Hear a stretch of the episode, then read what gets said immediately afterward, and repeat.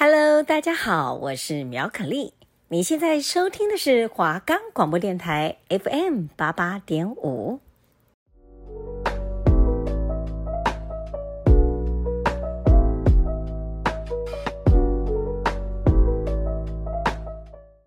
欢迎收听华冈广播电台 FM 八八点五。我们的节目可以在 First Story、Spotify、Apple Podcast、Google Podcast、Pocket Cast、Sound On Player 还有 KKBox 等平台上收听。您现在收听的是三室一厅，我是主持人胡飞月，我是主持人邱姿荣，欢迎大家收听三室一厅第三集的节目。这集节目呢，要来和各位听众聊聊跟家庭有关的主题。依照惯例，先由两位主持人分享一下自己的小故事。那请问飞跃这次要跟我们分享什么故事呢？我跟你说，这次真的是非常可以讲非常多东西。呃，我知道，因为偶尔可以听到你分享一些 跟姐姐有关的事情。对，因为我家里除了我以外还有一个姐姐嘛，但是她其实非常没有同理心。我们没有自己的房间，所以她就会在有电脑的地方，就是客厅打游戏，然后就是那种。整夜不睡的夜猫子，就常常会有什么尖叫啊，然后说什么哪里哪里要干嘛干嘛这种跟队友沟通的声音，所以加上哦，我们家是没有隔音的，就是那种墙壁可能就是木板隔的 这样子，所以真的每天晚上就是啊、一个噩梦。然后这就算了，重点是他讲不会停，他每次讲了就是一脸理所当然的样子，就是想想说哦，我就在玩游戏，不然你想怎么样？连我妈讲他都没有用诶。我记得最印象深刻的就是有一次，我就因为要上早八，然后我就跟他说，可不可以不要再讲话了，因为我明天早上很早就要上班。他就很不耐烦的说：“哦，好啦，好啦。”结果他好像应该是他朋友问他怎么了，他就直接说：“呃，没有啦，刚刚有一个庞然大物在跟我讲话。”我就直接，你笑什么？没有，这有什么好笑的？然后这件事情还是我修饰过的哦，而且还是。因为原话可能在这里播不出来啦，我觉得那时候，而且我还站在他后面，我就超级傻眼。所以经过这件事情之后，我就下定决心，我一定要搬出去。所以我就一直住在宿舍，就我就不想回去嘛，因为回去就会一直吵，一直吵。然后那时候连寒暑假我都没有回去，很偶尔啊，可能我妈说什么哦，可能她做了什么菜啊，然后叫我回去吃，我才会回去。那这样子，你宿舍费不就要多花寒暑假的钱吗？对啊，我本来以为可能也会很贵，像嗯一万多这样子，但其实没有诶、欸。我那时候去缴钱的时候，他是跟我说两千块，然后就可以住一个暑假。毕竟也才两个月，是要多贵？哎、欸，可是你想想看，一千块一个月，外面租房子可能都是五千块、六千块，还是雅房。确实，好了，但是说回来的话，如果是我，我会超级崩溃，真的，就是我很不喜欢自己在睡觉的时候被人家打扰。我也是，所以我那时候就真的很少回去，因为我睡眠其实也是很浅眠的人。我真的是，如果有一点风吹草动，我可能就会惊醒，除非我睡着。那如果是我的话，我跟家里的感情蛮好的，而且我是家里最小的成员，我还有一个跟我相差三岁的姐姐。但我跟飞跃不一样的是，我跟姐姐相处很好，因为他在外县市读书，然后现在留在那边上班，很久才会回家一次。每次回来的时候啊，他都会买很多好吃的东西给我。但其实我小时候蛮怕他的，你知道为什么吗？因为他就是会常常说：“哎、欸，你去楼下帮我拿东西。”因为我们是住那种透天厝的，然后一楼跟二楼，二楼是就是爷爷奶奶住的，然后我们家爸爸妈妈还有我跟姐姐是住二楼。然后他就有东西放在楼下，他就会说：“你可以下去帮我拿吗？”然后我就会说：“可是我在忙诶，我在做自己的事情。”他那时候他就会。板起他的脸色跟我说：“你到底要不要下去？”天哪，是真的，我没有在毁灭他什么的，是真的。然后我就会害怕，但是有一些、嗯、可能有一些人比较屁孩一点的就不怕，可是我就是会怕的那种。但是现在的话，我们因为比较少见面的关系，所以我们感情变得蛮好的。嗯、但是他其实现在脾气也没有好到哪里去。我讲他的坏话，你这样姐姐听到这 podcast 不会怎样吗？他。没关系啊，父母的话可能是我姐姐她的性格比较独立，所以我爸妈就会帮我张罗很多事情。嗯，可能你比较需要妈妈帮你，也不是这么说，但也是这么说。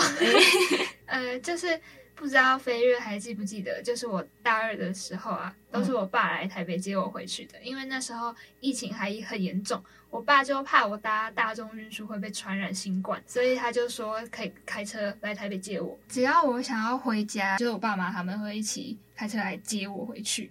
虽然路程不是是很远，来回的时间大概一个半小时左右，但你们想周五下班啊，就是想要躺在家里休息嘛？确实，对啊，所以我爸会为了来接我，赶快吃饭洗澡，然后开车来，就会觉得非常感动，然后也很谢谢他们。真的，哎，听下来真的觉得你们家人真的非常的好，而且我觉得你姐非常的疼你。那个时候我还记得，不是甜心卡出了一个你喜欢的系列嘛？然后你就很犹豫要买哪张的时候，你就突然说你姐买全套要送给你，我直接吓到哎、欸，想说你用得着那么多甜心卡吗？对啊，而且那时候刚出，我只是。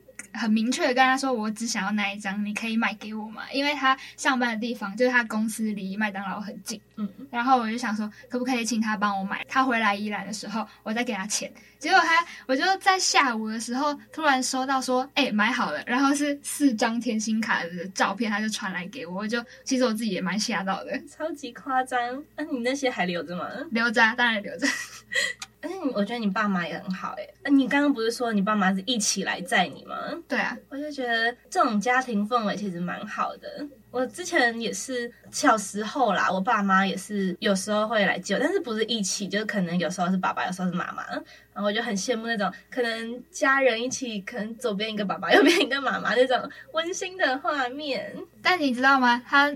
就是疫情比较缓和之后，他叫我自己搭车回去的第一次，就那学期的第一次，我回去家里的时候就立刻确诊了，所以其实还是要爸爸来接我。没错，那你说最后不是还二缺？对啊，就是他他不来接我的时候，我就二缺了。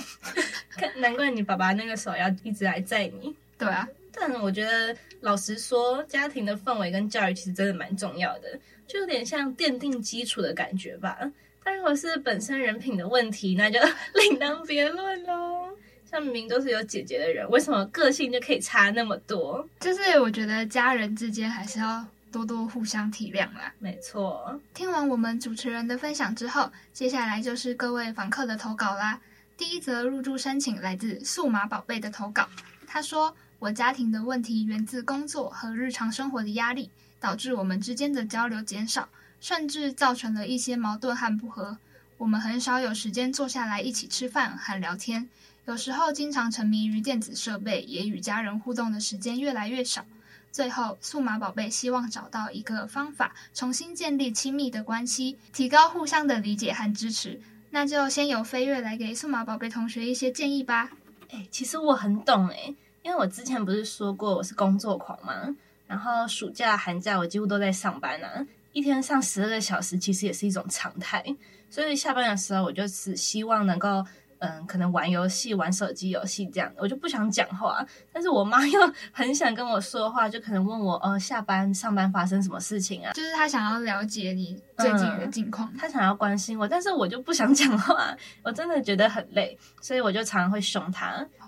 哦，对不起啦，虽然也不到就是互相对骂这样子，但其实我每次。我之前就是看到他被我骂的时候，心情可能就会有一点沮丧，我就会觉得有点小愧疚，所以我就跟他说，我有时候会很不想讲话，但是你可以用手机传讯息给我，我看到我就会回这样子，然后我们就慢慢的从电子软体上面又回到面对面这种方法，但是这比较偏向我啦，因为我有时候是真的很不想讲话，在我身边的朋友都知道这一点。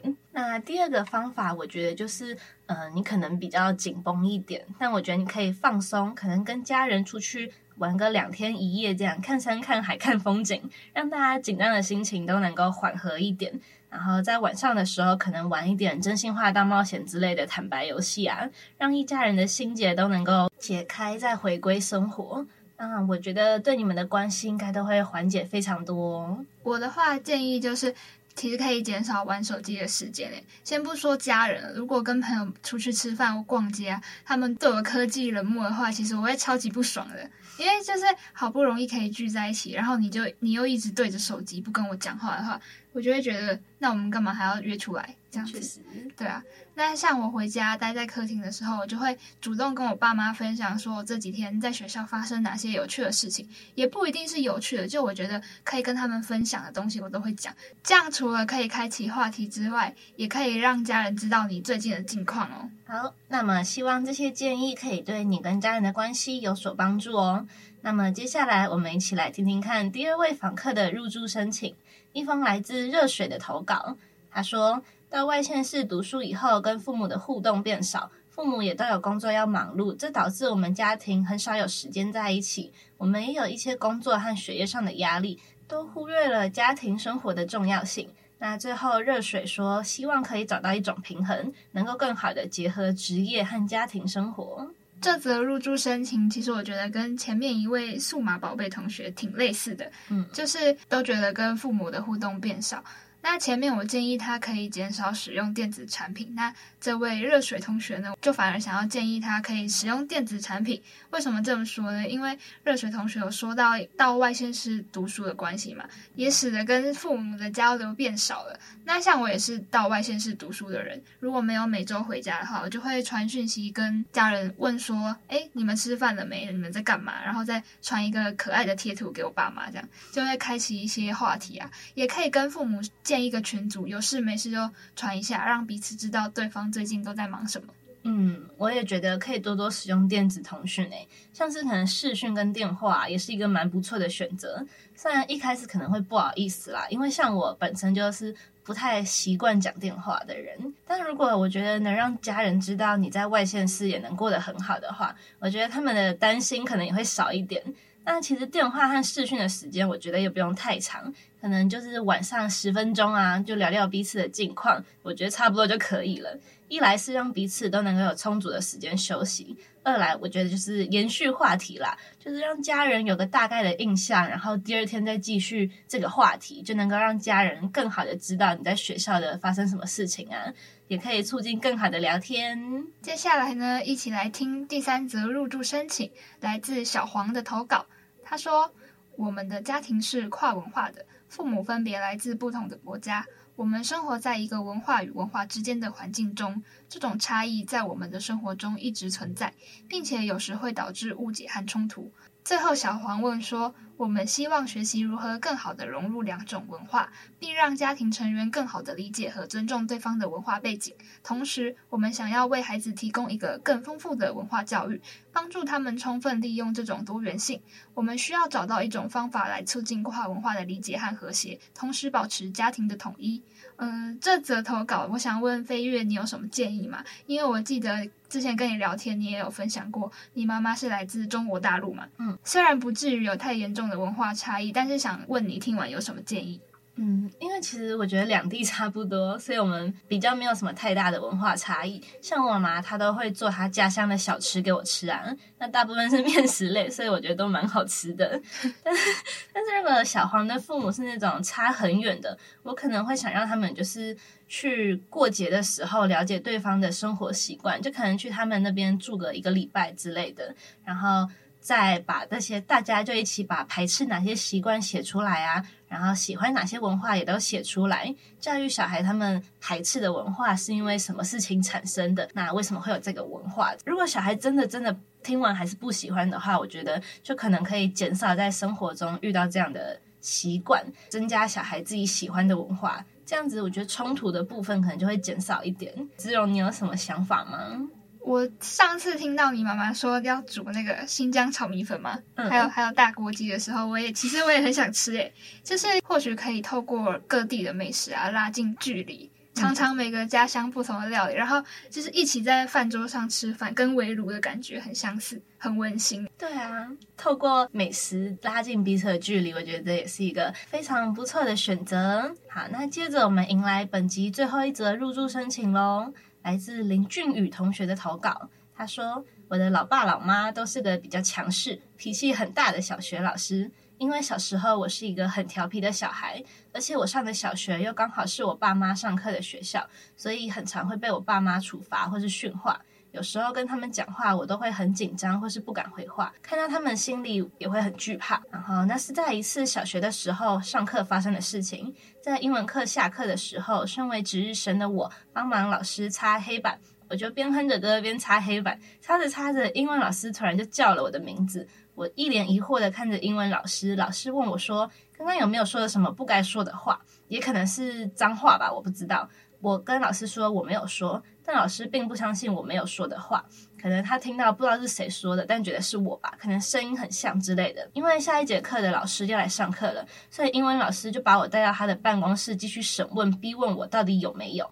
在这个过程中，我一直都是否认英文老师说的事情，但是他一直都不相信，所以我在办公室外面罚站了两节课，直到午休的时候，他才来外面找我继续问我到底有没有。那那个时候我已经受不了英文老师的处罚跟逼迫，一直在哭，但我还是一直否认有这件事情。然后到下午第一节课，老师才把我带到学务处找我的爸妈，叫我的爸妈要怎么处理这件事情。我爸妈也是一直询问我有没有这件事情，甚至要带我去警察局测谎，我都一直否认，最后一直问不出来，才放我回去上课。回到家，我老爸就把我叫过去说，他有问过神明，真的知道我有没有做，然后手里拿着皮带。这个时候我知道，如果我说没有，我一定会被打。我真的受不了老师的压迫跟我爸的权威，不想再受这些苦，最后只好承认自己有错，然后隔天去跟英文老师道歉，最后才草草了结了这件事情。嗯，这件事情一直是我内心的一根刺，因为没有人愿意相信我说的，而且老师也没有证据能证明，就只是老师听到有人说，但他觉得是我。就连自己的爸妈也不相信，只相信英文老师说的，让我觉得很委屈。在之后遇到很多事情，我都会选择不说话，或是不会去反驳，因为我觉得自己即使说了真话，也不会得到认同，只会一直被否定。最后，俊宇同学想请问，老爸老妈的内心到底在想什么？遇到很多事情，我都会选择不说话，或是不会去反驳。跟姿荣怎么好像有点相似？因为我记得邱姿荣虽然跟父母关系很好，但是我记得你之前很常说的一句话就是“哦，不敢讲，我怕被我妈骂”。想必你多少会有些建议，对吧？怕被我妈骂这句话。绝对不会被我妈听到，因为她听到她就会说：“我哪有在骂，我只是大声说话。”你学的很像。好，言归正传呢，我自己其实带入俊宇同学的角色，会觉得压力很大。我也觉得，嗯，父母都是老师嘛，而且在念小学的时候，也都是在同一间学校，可能父母会觉得面子很重要，不希望自己的小孩在学校给他们丢脸，就是很典型的那种亚洲父母的感觉。哦，真的。但在我看来，其实就非常不好。只顾自己面子啊，但是忘记自己小孩的感受。我觉得要了解父母内心到底在想什么的话呢，嗯，沟通很重要。就像前面几则也都是在强调沟通这件事情。像我虽然说我怕被我妈骂，但我有时候胆子比较大，就会直接回。也不是回话，就会直接跟他说：“你不要用这种口气跟我说话，你像在骂我。”这时候我妈就会先反驳我，像飞跃刚刚说的：“我只是比较大声，我不是在骂你的意思。”但是她后面也会说，她不是故意用这种口气跟我说话她，只是。比较着急，可是在我听来的感觉就是很像在骂人。虽然没有直白的道歉，但可以知道他是因为比较着急，很多解不开的事情都是需要沟通去推进嘛。但像俊宇描述说父母都是比较强势，其实我也很害怕，就是比较强势的那种感觉。因为像我是泪失禁体质，很常讲一讲，甚至就是还没讲之前就已经哭了。所以我觉得这件事情我自己也还在慢慢克服。总之，最重要的就是沟通了。没错。但我觉得除了沟通很重要，更重要的一点就是不要去自证，诶，要证据说话。但既然你都没有做，那凭什么他说你有你就有，然后你说没有，他们都不相信你？我觉得这时候可以理直气壮的跟他说，我就是没有，你拿证据出来讲话。虽然可能小学的 小学大家可能都不会这么硬气啦，但我觉得其实我看完真的蛮生气的，我甚至读到一半就有一点在生气了，因为我就觉得这样的父母会导致个性越来越封闭。然后父母还会怪你说，为什么你都没有讲之类的，但其实有时候就是他们造成的。我觉得有些父母如果真的没有办法沟通的话，就任他们去吧，反正你相信自己就好啊。忍不了的话，我有一个办法，就是如果你真的忍不了的话，你就打在记事本上面。因为我之前有一阵子心理状态蛮糟糕的，这些事情又不太好跟别人讲，因为有点矫情，我就会选择打在记事本上面发泄，或是在自己跟自己的群那边打字骂人，或是传语音骂人。虽然听起来好像不太好，但真的很解压，这是一种舒压的方式啊。没错，因为。跟你自己跟自己讲话，就不会有顾虑别人的问题。别人不相信你，你就相信你自己啊！一定会有人站在你这边的。其实我觉得像俊宇小时候那样，他根本就不会有怎么讲这么广阔的想法嘛。就是因为那时候大家都不相信我啊，我可能到后来我也不相信我自己了。那那句脏话真的是我骂的吗？已经被怀疑到连自己都不相信自己了。但我觉得这一点就可能童年受过的伤，就要用长大的自己来疗愈了。但是目前看俊宇的投稿下来，他好像还没有疗愈好自己，他已经成为心中的一根刺了。那希望，嗯，可能透过我们这集节目刚刚给的一些建议啊，或是安慰，能够帮助到你一点。希望可以慢慢的解开你跟父母之间的心结。那我们看了这么多的投稿啊，我只是想说。家家有本难念的经啊，嗯，因为家庭是一出生就绑定的嘛。我觉得我算不幸又很幸运吧，因为我妈很尊重我，也很爱我。我之前叛逆闯的祸，她也是会边骂边帮我解决掉。我觉得闯了什么祸？是可以分享的吧？这可能不好讲，你要不要说一下？不然你讲，你讲叛逆的事情，我才讲。好，我们一人分享一个，你先，你先。就是我十八岁那一年啊，就我很羡慕有车的大家。我朋友有些成年人都已经有车，然后甚至有驾照，但是因为我没有驾照，所以我妈就不允许我买车。但是我那个时候就很常滑到广告，不是都会有那个免费零元交车，然后我就很，我就非常的想要，我就直接密，我就直接密那个商家，然后买了一台车。你很敢呢，你完全不怕自己被骗呢？真的，我那个时候不知道自己怎么想的，我就先买了一辆车，然后直到。交车车来了，我才跟我妈说，我妈就说：“啊，你怎么都没有跟我讲？你想买，你想买，我就直接找人找人问，然后买比较便宜的啦，而且可能比较有保障，真的。然后那个时候我就反正就买了嘛，但是我也没有骑，因为我没有驾照，然后那台车又非常的重，我就我就跟我妈说，我想卖掉这台车。” 很欠揍，难怪你妈妈会生气。真的，但是还好你那时候没有骑，而且你虽然成年，但是没有驾照对吧？嗯，对吧？不然你就变成无照驾驶了。对，我可能就不只是那被罚钱那么简单的事情了，你可能还会被抓去关吧？那你的呢？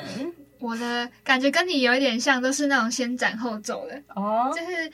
那时候应该是二零一七年，我记得很清楚，因为那是我去的第一场演唱会。嗯，然后因为是某个韩团要过来开演唱会，然后因为我真的超级无敌喜欢他们，喜欢他们很久的那种。然后我看到演唱会资讯出来的第一件事情呢，你猜我做了什么事情？买票。没错，而且我买票是先跟我同学商量好，跟他说：“哎，你要去吗？我们一起去。”然后我同学说好。然后，但是我同学有跟他爸妈说他要去演唱会这件事情，但是我呢，我没有讲，而且我是在买完票，然后收到票之后才跟我妈说：“哎，妈妈，我要去演唱会了。”然后我妈那时候就说：“啊，你要去演唱会？那票多少钱？”然后其实我买了大概四千多块的票，然后。我跟他说两千五，但后来他还是就是有让我去，毕毕竟我们买都买了，不去的话也，也对啊，不去的话也浪费钱。这集是妈妈不能听系列，但是像听到我前面家庭氛围这么好的人，可能很容易养成那种公主病啊，或者是很叛逆的小孩。但我我发现其实我自己我应该没有吧，在你在你看来，真的比起那种。可能被宠坏的小孩，你真的好太多了，对吧？所以我现在还做了另外一件事情，就是又是演唱会，我又没有跟我妈说我买了多少钱，但是她之后会知道，我之后会告诉她的，又是一个先斩后奏的概念。没错，但是我这次抢票之前，有跟她说我要去，我有进步吗？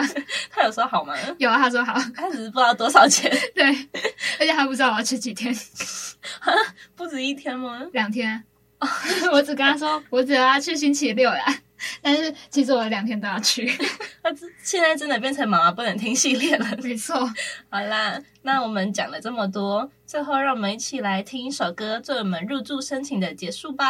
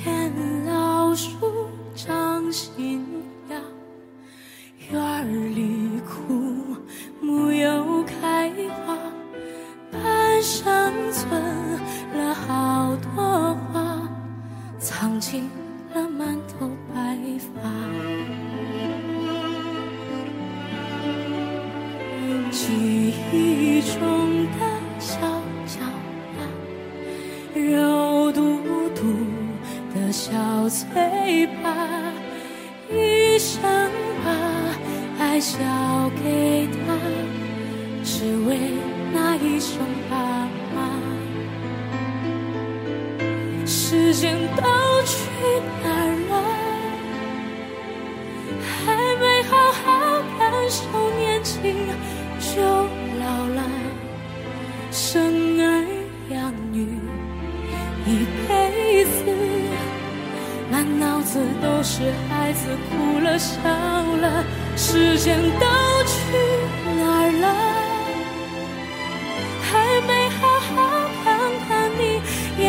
就花了，柴米油盐半辈子。转眼就只剩下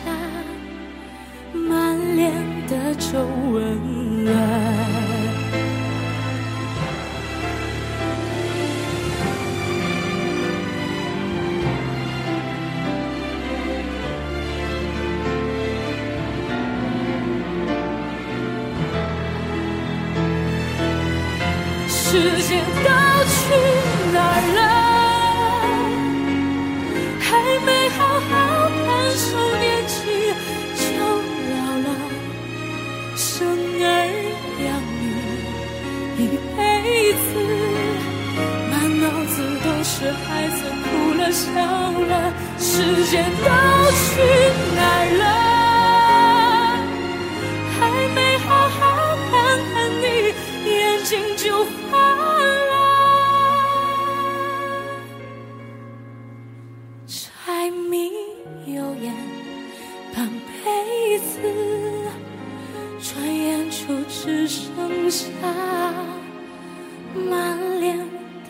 皱纹。